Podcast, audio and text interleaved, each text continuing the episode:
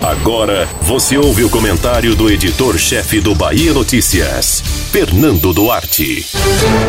Em fases de tantas negações, o aquecimento global também é alvo de fake news.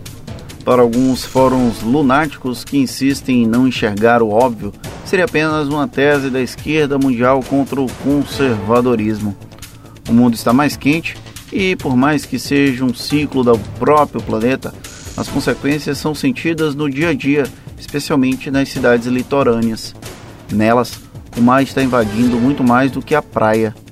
Na última semana, uma polêmica envolvendo o superintendente do Ibama na Bahia, Rodrigo Alves, e o Tivoli Eco Resort em Praia do Forte tomou conta do noticiário.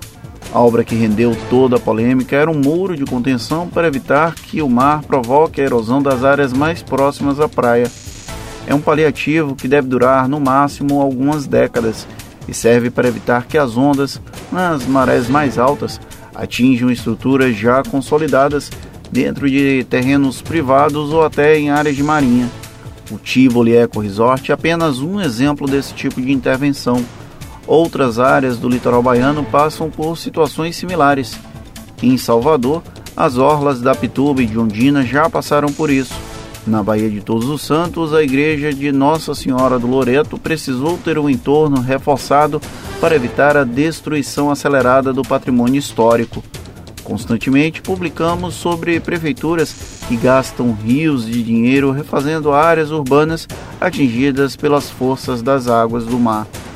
Esse não é um problema exclusivo da Bahia.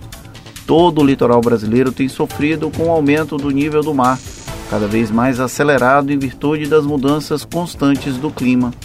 O derretimento de geleiras nos polos é apenas uma das explicações possíveis para esse processo falta consciência da população sobre os riscos a longo prazo para toda a sociedade. O mar precisa ser respeitado, não apenas na sua preservação, mas também na sua capacidade de subjugar os próprios homens. A contenção da maré, alvo de toda polêmica, é um mal necessário não somente em Praia do Forte. É uma adaptação que proprietários de terrenos e prefeituras nas regiões mais próximas à praia terão que fazer ao longo dos próximos anos para tentar adiar a crise iminente. E não adianta tentar reduzir a discussão apenas para apontar dedos a quem está tentando evitar o avanço da destruição. O mar é lindo e reenergizante, mas também é algo assustador e que não será facilmente parado, mesmo que os homens queiram tentar domá-lo.